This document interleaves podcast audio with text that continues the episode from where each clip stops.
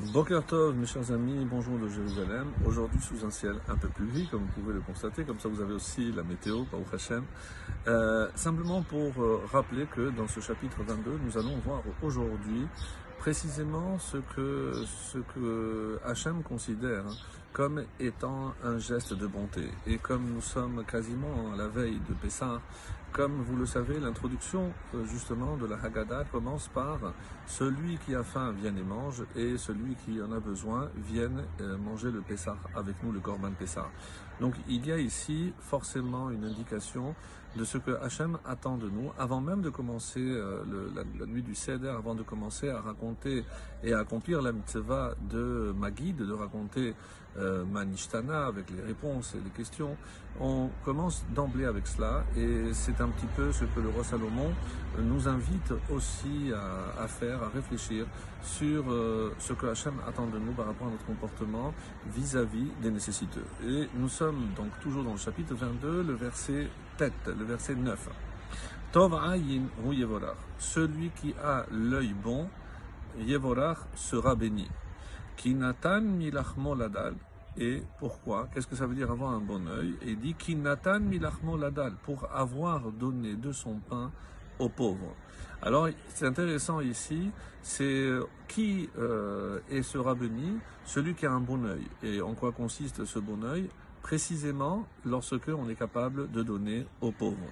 Et il y a dans cette fameuse Gemara qui nous dit que euh, les Malachim, on en voulu à Hachem. On dit, mais pourquoi tu fais deux poids, deux mesures? Pourquoi tu as dit que tu n'es pas corruptible? Et regarde comment tu te comportes avec Israël. Et Hachem donne cette réponse étonnante en disant, mais oui, regardez, moi je leur ai dit, quand vous serez rassasiés, vous me bénirez.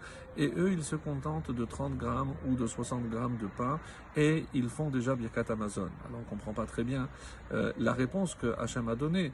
Mais est-ce que ce n'est pas aller contre l'Alaha Si la Torah nous dit qu'il faut être rassasié, et il y a une très belle réponse qui explique aussi ce début de la Haggadah, et je pense aussi, Kinatan Milachmo Ladal, celui qui a donné du pain aux pauvres. Pourquoi?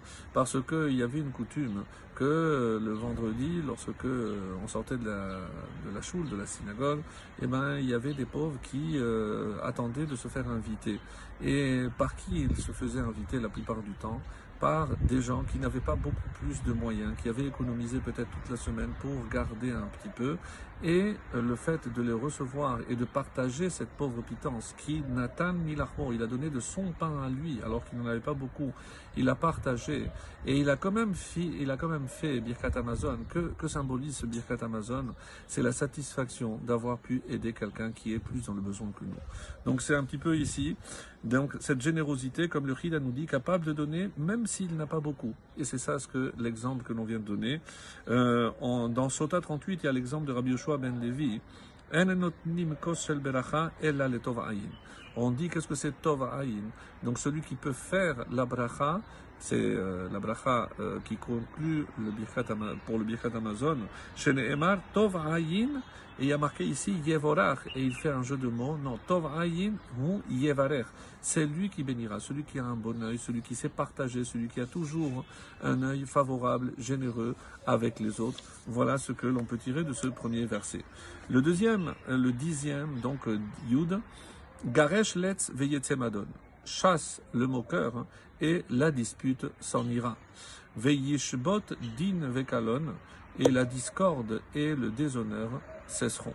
Alors il y a un enseignement dans Yevamot 63a qui dit Amar Rabba Barshila à Amar Rava. Au nom de Rava, voilà ce qu'il a dit.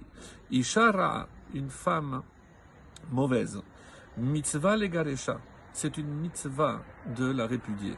Donc nous savons très bien qu'il y a des cas où la Gemara, après la halacha, on conclura dans quel cas un homme a le droit de divorcer. Ce n'est pas euh, parce qu'il est contrarié, donc il y a des, vraies raisons pour lesquelles on peut le faire. Et on nous dit ici qu'une femme mauvaise. Donc bon, je ne vais pas m'attarder sur cette définition, mais d'où on apprend cet enseignement que c'est une mitzvah les garesh, c'est dirtiv garesh letz, parce qu'il faut chasser donc une femme qui n'arrête pas de se moquer ou euh, d'humilier son mari. Évidemment, donc ça engendre la dispute.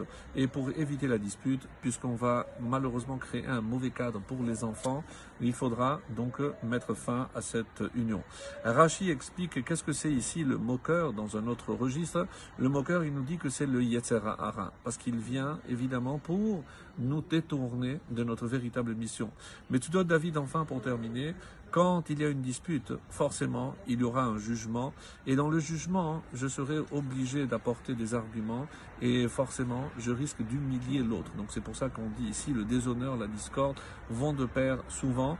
Et c'est pour ça qu'on évite tous ces désagréments. Lorsque on chasse, on évite d'arriver à, au jugement, à l'humiliation et la discorde. Donc éviter les moqueurs, éviter les disputes. Voilà un conseil que nous donne le roi Salomon pour réussir et peut-être faire le lien avec ce qui précédait. C'est ça un Tov Ayin. Regardez toujours tout autour de nous avec un très bon œil, ce que je vous souhaite. Excellente journée.